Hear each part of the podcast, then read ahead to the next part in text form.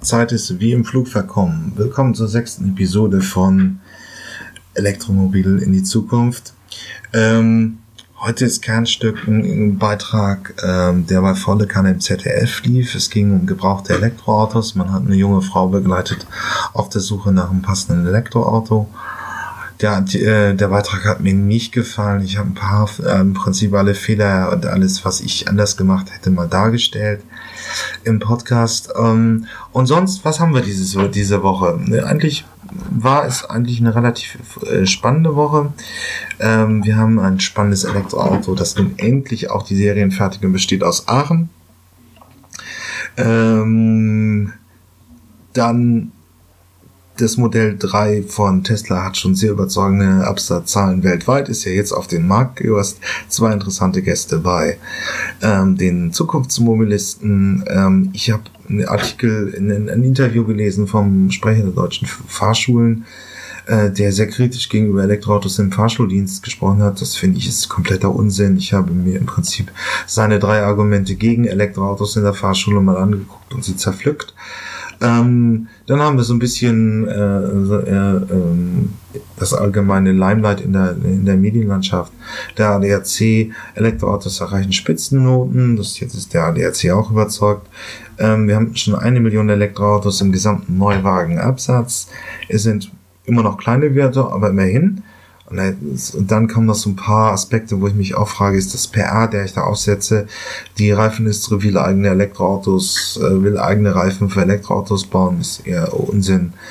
Ähm, Amazon steigt jetzt autonome Fahren ein, war in der Fachwelt eigentlich auch lange erwartet, jetzt ist es dann auch passiert, ein Startup gekommen.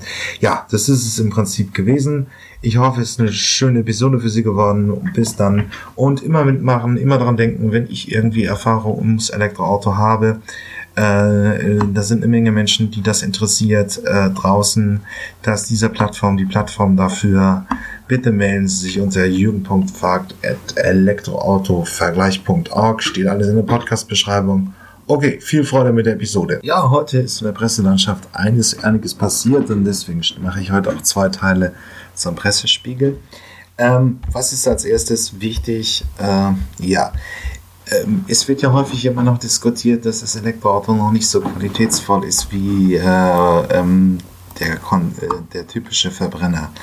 Und da hat, ja, ich würde mal sagen, der ADAC eine Metastudie gemacht. Also sie haben die gesamten Autotests des Jahres 2018 ausgewertet und sind auf sehr überzeugende Werte gekommen für ähm, Elektrofahrzeuge. Vier Modelle schaffen schon die Bestnote 1,9.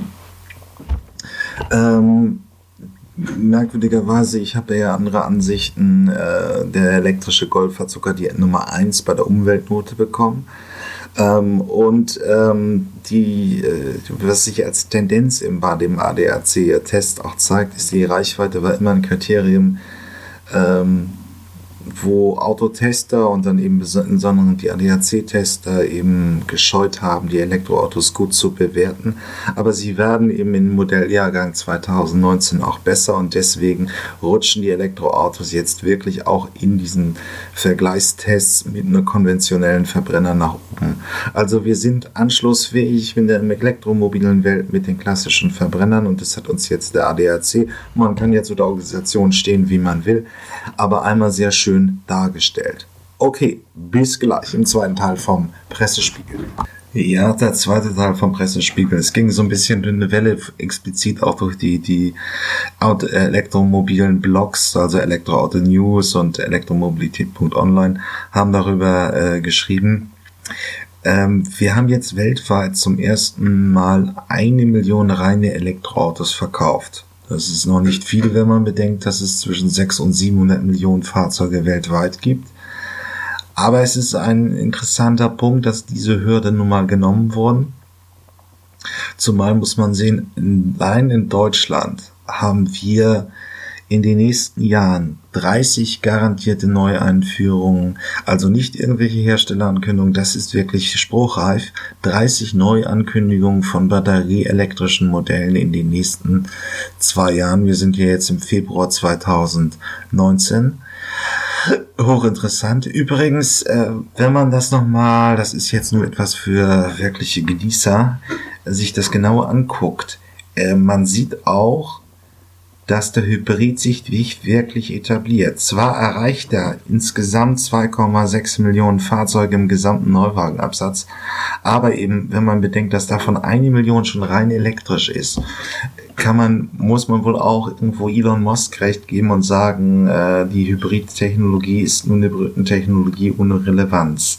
Also momentan ist der Hybrid auch nicht sonderlich überzeugend, aber wir haben eben ähm, eben keine große Bereitschaft bei Kunden, sich elektrische Fahrzeuge zu, äh, zu kaufen, sondern eben immer mehr auf rein elektrische Fahrzeuge zu setzen. Ja, gut, äh, was haben wir denn noch? Naja, die Amerikaner sagen, es ist immer noch so ein, das elektrische Auto wird immer mehr ein bisschen als Statussymbol in deren Kundenbefragung wahrgenommen, im Gegensatz zu dem klassischen SUV und Pickup-Boom in den USA, wo also diese großen Achtzylinder in irgendwelchen Spritfressern äh, der SUV-Klasse oder eben auch als Pickup verbaut werden. Auch das ist ein interessanter Punkt. Aber dass das Elektroauto einfach noch ein bisschen ein Statussymbol ist, ist auch in Deutschland noch der Fall. Es kaufen überwiegend die Gutverdiener aus der IT-Welt. Ähm, man wird es sehen. Aber es ist interessant, wir haben auf jeden Fall diese Hürde, die eine Million Waage äh, genommen und eben es kommen in Deutschland eben massiv große, viele Fahrzeuge, 30 Stück, auch eben von der etablierten Autoindustrie mit ihrer gesamten Marketingmacht in den nächsten zwei Jahren. Okay, bis zur nächsten Republik, Rubrik. Jo, Leben mit dem Elektroauto. Ich habe einen Artikel oder ein Interview, genauer gesagt, mit der Zeit gelesen und das hat mich ein bisschen aufgeregt. Der Vorsitzende oder der Versprecher der, Bundes, äh, der Bundesdeutschen Fahrschulvereinigung hat sich zum Thema Elektroautos in Fahrschulen geäußert.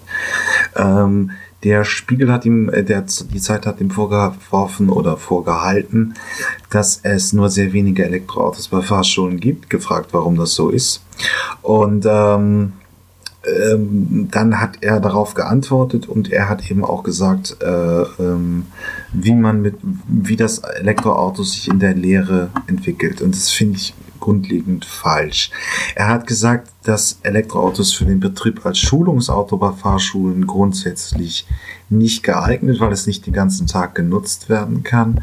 Da hat es schon 2012 Studien gegeben, die das genaue Gegenteil gesagt haben, weil wenn man eine Fahrschule mit einer gewissen Größe hat von vier Fahrzeugen, ähm, die ähm, die äh, äh, ähm, eigentlich täglich eingesetzt werden. Dann kann man ein Fahrzeug für die Stadtfahrten nehmen und da passt das äh, Tourenprofil vom Elektroauto sehr gut rein. Das kann man durchaus machen. Ähm, und ähm, das, zweite Regelung ist die sogenannte Automatikregel. Das heißt, das Elektroauto braucht ja kein Getriebe. Und deswegen, wenn man auf einem Fahrschulauto lernt, hat man nur das, das, das Recht, einen Automatikführerschein zu führen. Das heißt, man darf kein konventionelles Fahrzeug fahren mit einem Schaltgetriebe. Diese Regelung soll in Europa mal geändert werden, aber das ist eben noch momentan geltendes Recht.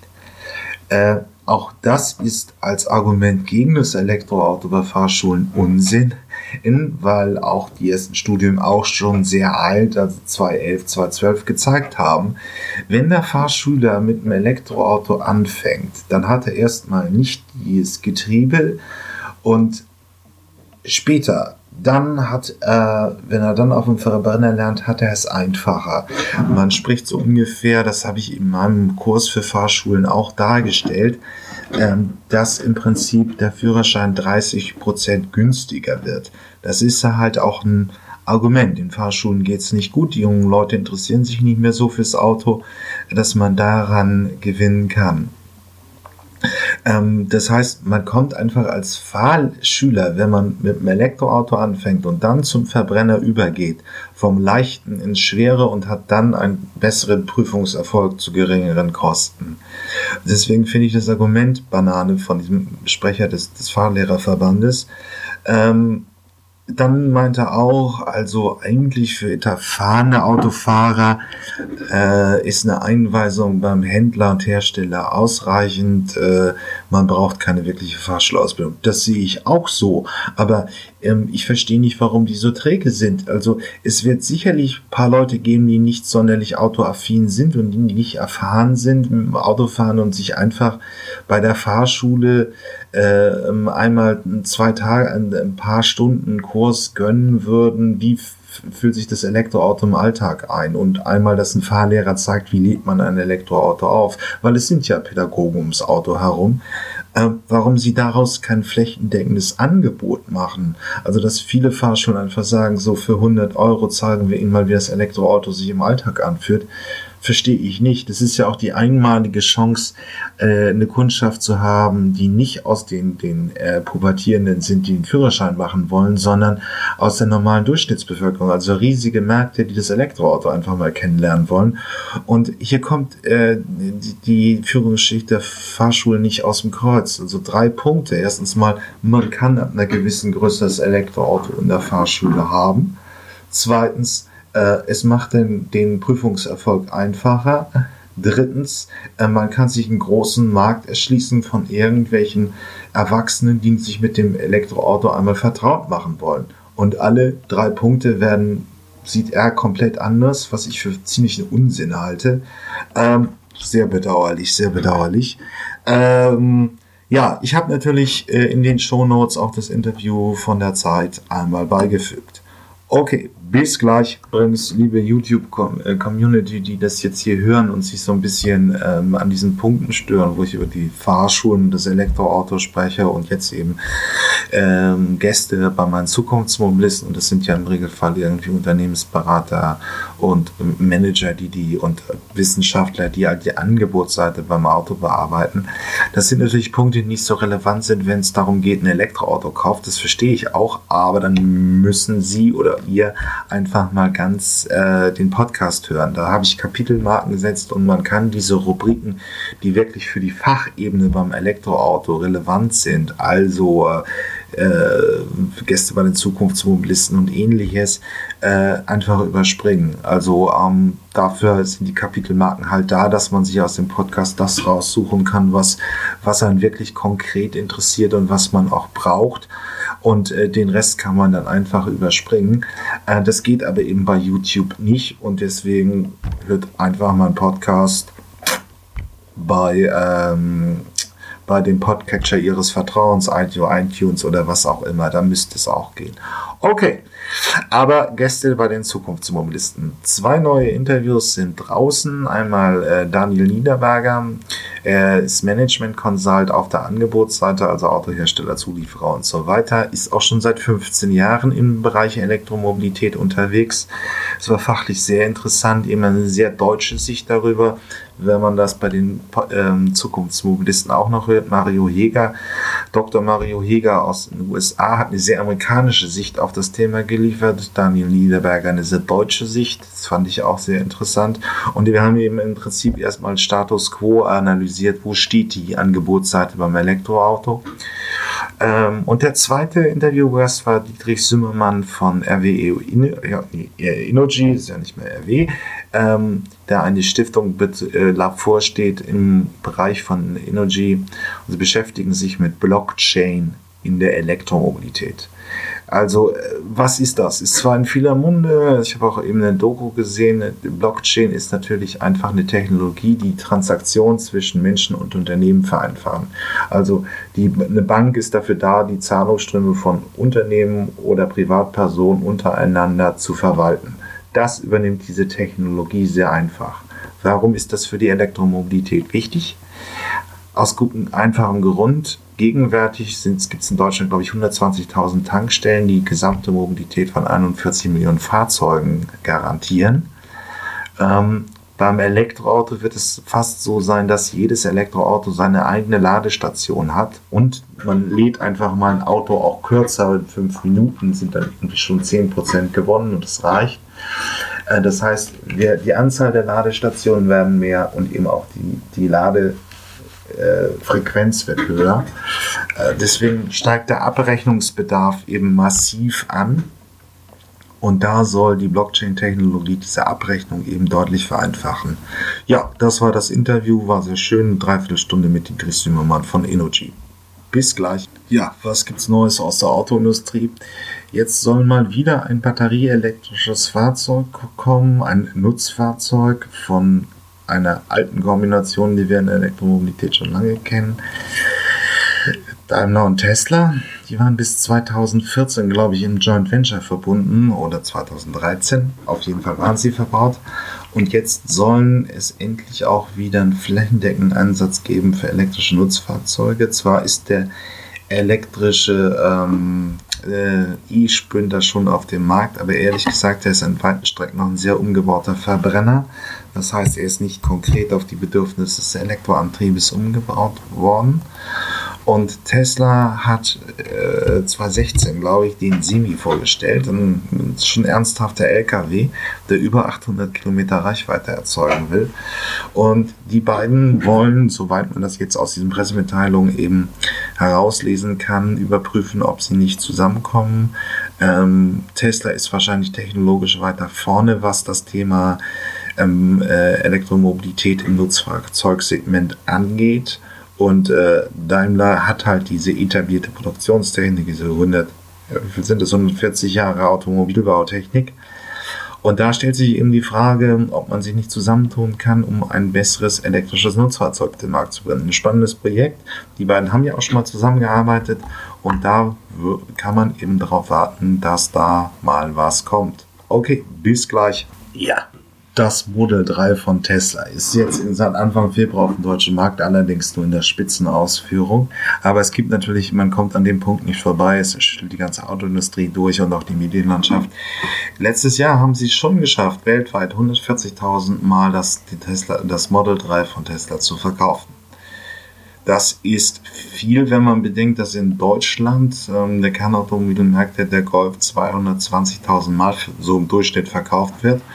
Damit hat das Model 3 als kompakter schon 7% vom elektrischen Autoabsatz Markt gemacht. Die Quelle ist von Clean Technica, ein, äh, ein Blog aus den USA, der sich über Umwelttechnologien beschäftigt. Das ist schon mal eine ganz klare Ansage. Die Produktionsschwierigkeiten sind ja auch Medien gewesen. Ich kann mich erinnern, da ist mein Elektromobilität sogar Schlagzeile bei der Bildzeitung geworden. Ähm, aber immerhin, 140.000, es scheint auch ausgereift zu sein, wobei wir es jetzt in Deutschland noch nicht in großen Vergleichstests gesehen haben, wo es wirklich die Frage gestellt ist, wo ist der Unterschied zu anderen normalen äh, Fahrzeugen, äh, zu anderen Fahrzeugen in der Kompaktklasse. Aber 140.000 ist, ist eine interessante Information. Sie werden es auch nicht äh, bekommen, wenn sich da laufen Schlangebestelllisten bei Tesla-Händlern. Wer ein Tesla Modell 3 bestellt hat oder auch schon gekauft hat, würde ich gerne mal sehen, dass er sich hier bei mir meldet unter jürgen.fragt Elektroauto-Vergleich. Äh, wie sind die ersten Erfahrungen? Was passiert da? Ist es ein vernünftiges Auto? Ähm, erzählen Sie mir Ihre Erfahrung. Okay, es ist soweit. Ähm, aus Aachen, der schönen König Kaiserstadt, kommt E.Go Live. Ein elektrischer Kleinstwagen soll ab April 2019 ausgeliefert werden. Ursprünglich war geplant, äh, diesen elektrischen Kleinstwagen, man muss sich ihn ungefähr von der Größe vorstellen wie ein VW ab.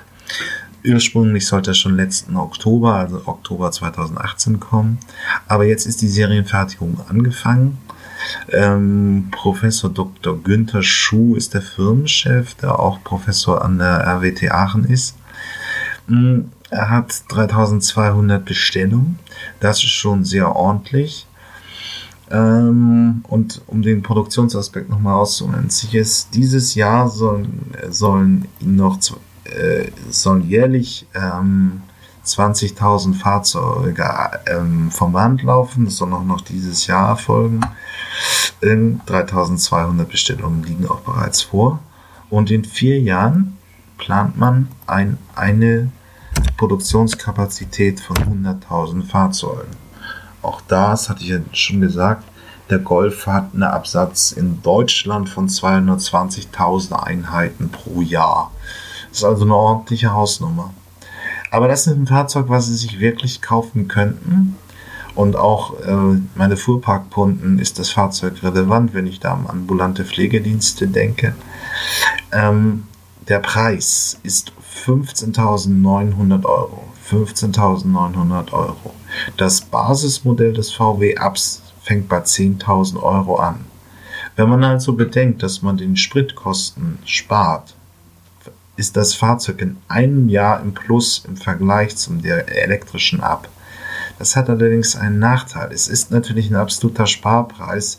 Es ist momentan die beste Preisrelation, wenn man direkt einen Vergleich von Kleinstwagen zu Kleinstwagen zieht. Allerdings bietet er auch nur eine Reichweite von 104 in der kleinsten Batterieversion bis 158 Kilometer. Die Idee ist halt wirklich, es gibt Fahrprofile, eben gerade bei Kleinstwagen, wo man nicht mehr Tagesfahrleistung braucht. Ähm, ambulante Pflegedienste brauchen es im Regelfall auch nicht mehr. Man kommt damit sehr gut klar. Und das heißt, man kann Ökologie hin, Ökologie her mit diesem Fahrzeug schon nach einem Jahr sparen. Ähm, deswegen war auch die Caritas hinter diesem Fahrzeug her. Da ist aber, ein, ähm, weil sich die Produktion verzögert hat, ist es nicht dazu gekommen. Es ist auf jeden Fall ein sehr interessantes Fahrzeug.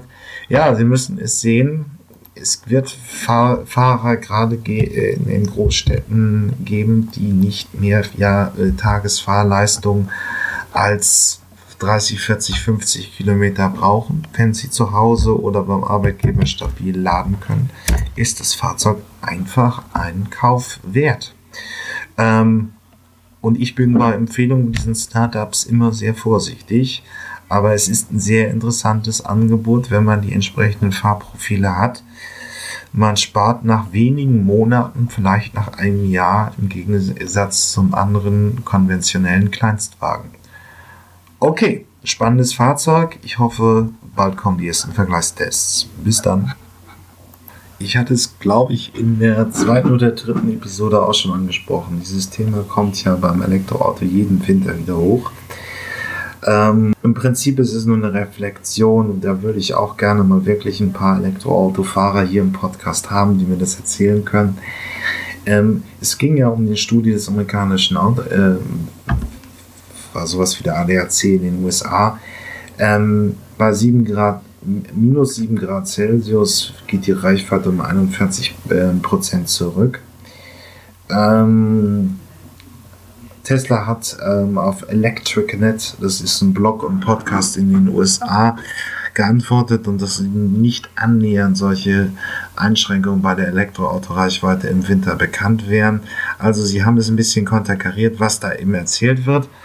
Ähm, ich meine, auch hier wird immer so die Debatte dargestellt. Ich fand Zahlen, die der ADAC gemacht hat, auch wirklich nicht gut. Da waren es in dem Sinne 30 Prozent weniger Reichweite. Das müsste bei heutiger Stand der Technik aber auch besser gehen.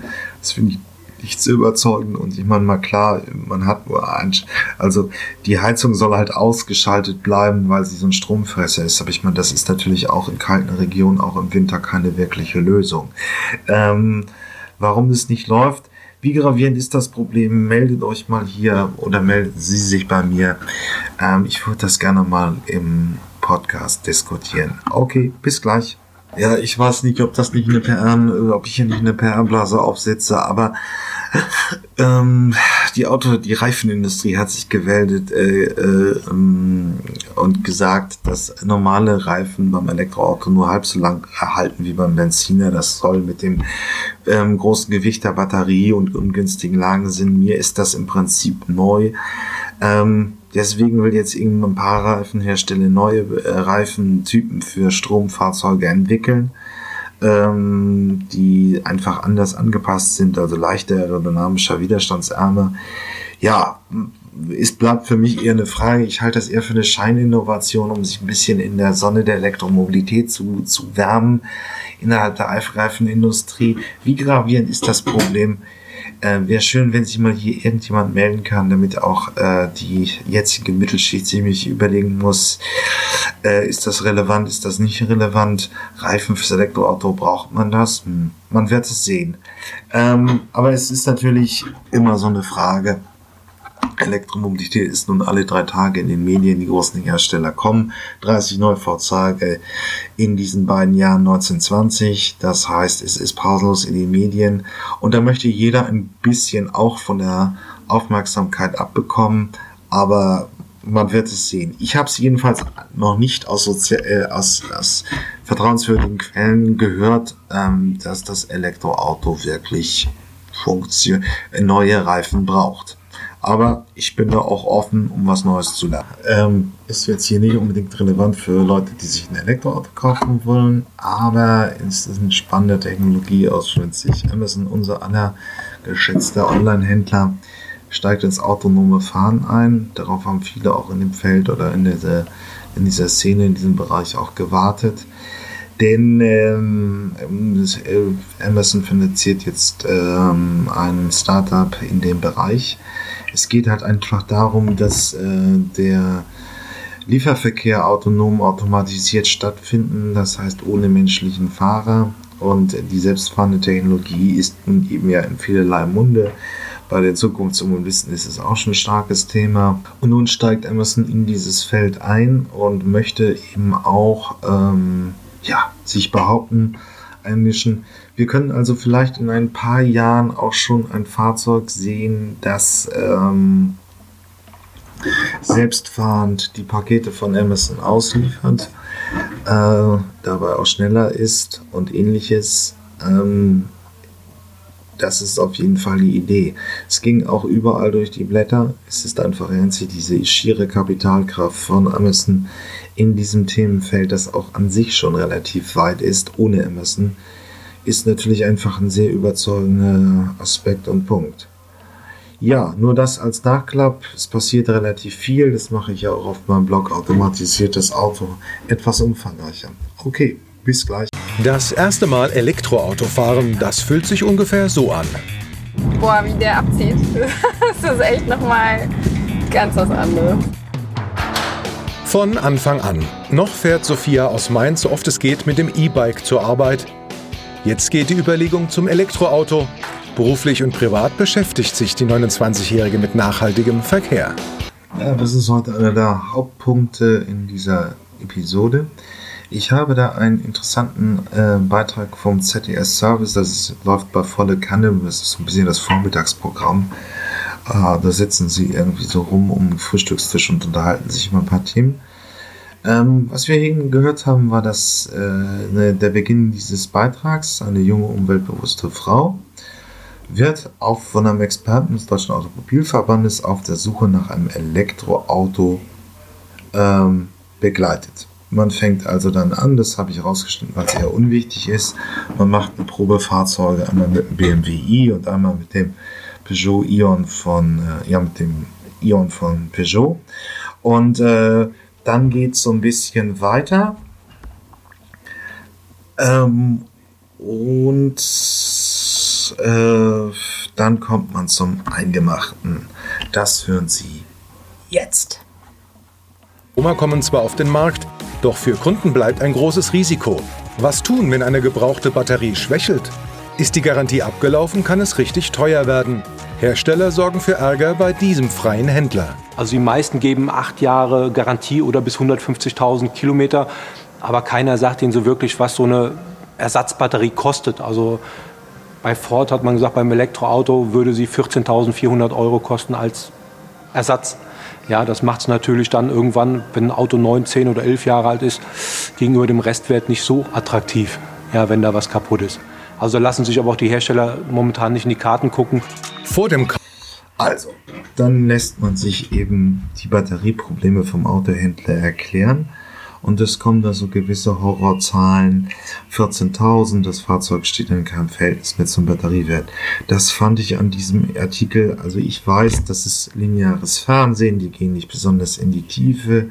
Die haben auch nicht von der Elektromobilität so einen Plan, aber ich fand es schwierig die Autohändler sind so ein bisschen das Sorgenkind in der Elektromobilität. Sie haben einfach kein Interesse daran, ähm, Elektroautos zu verkaufen. Ihnen fehlt A, die Kompetenzen und B, scheint mir in vielen Bereichen einfach noch nicht so mitgedacht worden sein, äh, dass, dass Händler Anreize haben müssen, Elektroautos gemacht zu haben. Ähm, das finde ich ist eigentlich an diesem Punkt sehr schwierig. Ähm, ich kann diese Zahlen von Ford, die da im Beitrag genannt wurden, nicht widerlegen, aber mir kommt es ein bisschen hoch ist. Also es ist in der Tat richtig, wenn man ein älteres Elektroauto kauft, würde ich auch einen Batterietest, das kostet 120 Euro beim TÜV und beim DEKRA machen lassen, ähm, wie leistungsstark noch die Batterie ist. Was mir der, für den Laien wichtig ist, beim Elektroauto äh, verlagert ist es wie beim Laptop. Das entscheidende Bauteil beim Laptop ist der Prozessor. Ist der kaputt, ist der Rechner kaputt. Beim Elektroauto ist die Batterie kaputt, ist das Auto kaputt. Äh, diese einfache Relation muss man sich halt merken und es ist einfach entscheidend, wie wichtig dieses Elektroauto ist. Okay, und ähm, es geht dann auch so ein bisschen weiter in dem Artikel, dann hat sie so ein bisschen was erzählt. Ähm, dann kommen wir zum Abschluss. Dass man umweltschonender unterwegs ist, das ist was, was mir sehr, sehr äh, entspricht. Ich muss aber auch sagen, die Preise sind einfach immer noch unglaublich hoch dafür. Ähm, und vielleicht auch nicht so ganz konkurrenzfähig bisher. Und deswegen fahre ich vielleicht auch noch ein bisschen länger und lieber mein Fahrrad. Also wartet sie auf ihr Elektroauto, bis die Preise weiter gefallen sind und Unsicherheiten rund um die Batterie beseitigt. Äh, ja, ich, ich habe ja nur einzig so, sind die GEZ-Gebühren da gut investiert gewesen? Nein. Also, ähm, sie will kein Elektroauto am Ende des Beitrags kaufen und was auch irgendwie überhaupt nicht in diesem Artikel, in diesem Beitrag geglückt ist. Aber ich nehme das auch so in der Durchschnittsbevölkerung wahr. Die Leute reden über das Elektroauto immer noch gesellschaftlich. Der Diesel funktioniert nicht mehr, äh, man kommt nicht mehr mit Innenstädten, da ist keine technologische Luft, die, äh, die Schadstoffwerte sind nicht mehr so filterbar und so weiter und so fort. Ähm, das ist alles richtig, aber es redet sich noch keiner wirklich darüber, wie so einen normalen Konsumprozess. Also das ist mir beim, beim Laptop wichtig, wie viel Prozessorleistung und ähnliches. Und was ist mir beim Elektroauto wichtig? Ich finde auch, und dieser mm, Experte da vom, vom ähm, Automobilverband müsste es besser wissen. Man fängt beim Elektroauto nicht beim Auto an, so wie beim konventionellen Fahrzeug. Also der Beitrag war ja so, sie hat das grundlegende Interesse, dann geht sie zum Autohändler, macht eine Probefahrt, Gut, das ist richtig. Aber es fängt doch eigentlich eher an, kann ich ein elektrisches Auto laden oder kann ich es nicht laden? Wenn Sie in einem Mehrparteienhaushalt in der Großstadt leben und keine stabile Ladestation haben und da muss auch nur einer in der Eigentümerversammlung dagegen sein, dann können Sie zu Hause kein Elektroauto laden dann sind sie auf den Arbeitgeber angewiesen. Wenn es auch da nicht geht, wird es schwierig. Öffentliche Ladestationen sind noch zu wenig und sie haben keine Garantie, dass sie laden können. Das würde ich nicht empfehlen. Für diese Leute ist das Elektroauto einfach nicht geeignet. Und zweitens, wenn, dann hätte der Experte auch das Fahrprofil analysieren müssen. Wie hoch sind die durchschnittlichen Tagesfahrleistungen? Werden längere Fahrten sowieso mit der Bahn oder dem Flugzeug bewältigt? Äh, möchte man in Sommerurlaub fahren, ja oder nein? Wenn das alles irgendwie beantwortet ist, dann kann man ein Elektroauto kaufen. Wenn das alles nicht der Fall ist, kann man es auch nicht kaufen.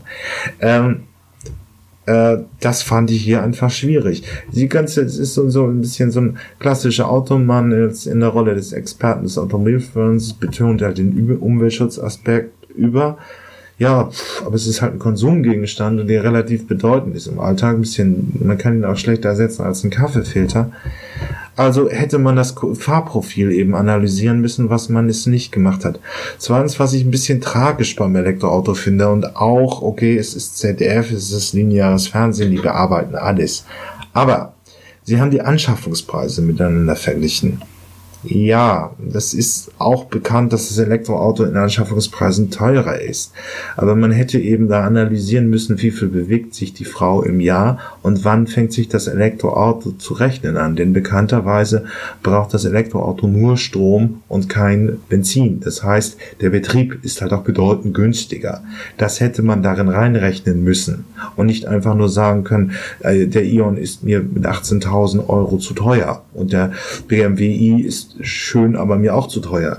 Ja, aber es hängt ja die Frage ab, wenn ich in zwei Jahre fahre, komme ich besser damit weg als, äh, als, äh, als mit anderen Fahrzeugen. Nennt man im Fachdeutsch Total Cost of Ownership. Und das hätte man im Servicebeitrag auch analysieren müssen, was man nicht getan hat. Also mich hat das ein bisschen geärgert, den Artikel. Äh, ich würde das auch schlichtweg anders machen. Das kann man nicht machen. Man muss ja auch zugeben, ähm, dass, ähm, dass, äh, dass das Elektroauto überwiegend immer noch gegenwärtig so die ersten Käufer sind Männer oder Frauen in der Provinz, die ein eigenes Haus haben, die stabil laden können, für die ist das Elektroauto kein Problem. Das ist eine Frage. Und drittens mal, ich würde Autohändler in dem Fall auch nicht so unreflektiert, wie es ihnen zum ZDF-Beitrag hören. So, sie haben kein Interesse am Elektroauto. Sie können es nicht verkaufen, sie sind dafür nicht qualifiziert oder nicht ausreichend. Sie wollen es nicht, sie verdienen damit nicht mehr als beim Verbrenner.